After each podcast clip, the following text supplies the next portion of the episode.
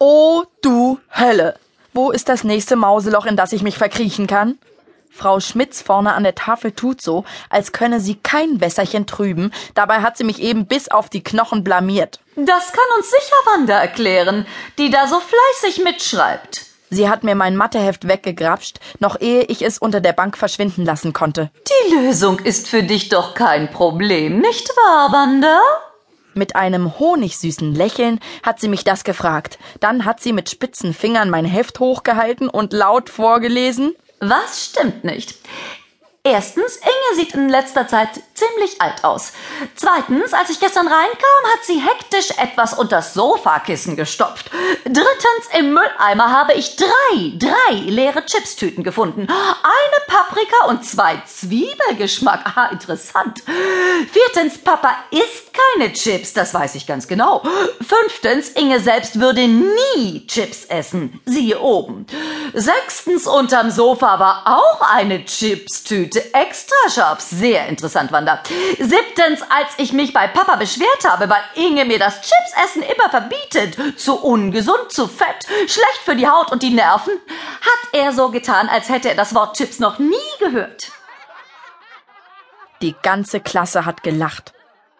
Vor allem als Frau, das muss ich in der vierten Klasse wirklich voraussetzen können, Schmitz, gesagt hat, dieser Rechenweg sei ihr zwar neu, aber durchaus interessant, haben alle gewiehert.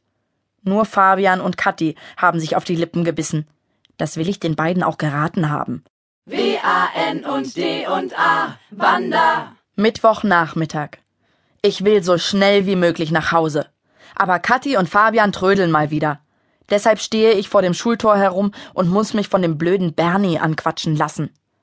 Der haut mir auf die Schulter und brüllt, Ah, Wanda, unser Mathe-Genie. Willst du uns nicht ein paar Nachhilfestunden geben? Ich hätte zu gern gewusst, was Punkt 8 war. Noch mehr Chips?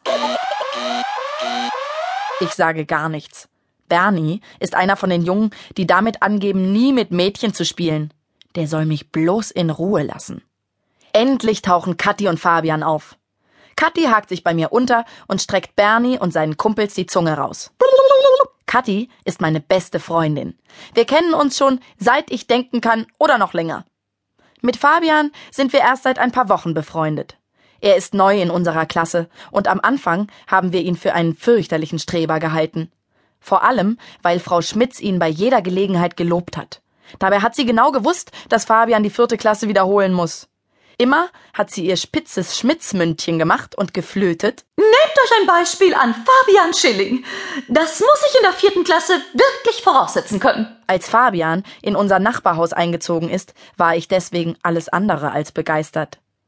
Aber als er vor der ganzen Klasse aufgestanden ist, gerade als Frau Schmitz ihn wieder loben wollte und erzählt hat, dass er den ganzen Stoff von der vierten nur kennt, weil er sitzen geblieben ist, war ich richtig stolz auf ihn. Was ist denn nun eigentlich mit Inge? Kathi fragt das und Fabian, der neben uns hertrabt, guckt mich fragend an.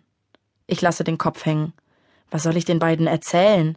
Von der seltsamen Stimmung in der Wohnung von Papa und seiner neuen Freundin Inge? Von den verschwörerischen Blicken, die sich die beiden zuwerfen? Von dem saublöden Gefühl, das ich dabei in der Magengrube kriege? Ich weiß nicht, seufze ich. Neulich habe ich Inge dabei erwischt, wie sie eine Schokoladentorte gegessen hat. Als sie gesehen hat, dass ich schon da bin, weil wir eine Stunde früher aus hatten, ist sie rot geworden, wie eine Tomate und hat den Teller in der Küche verschwinden lassen. Schokoladentorte? Inge? Wow! Mit extra Sahne, stöhne ich. Fabian versteht nur Bahnhof. Na, so sieht er wenigstens aus. Kathi beeilt sich, ihm zu erklären, was für eine Gesundheitsfanatikerin Inge normalerweise ist. Zucker, weißes Mehl oder Sachen mit künstlichem Aroma kommen ihr normalerweise nie über die Lippen. Inge ernährt sich von selbstgeschrotetem Müsli, Gemüse aus dem Bioladen und Kräutertee.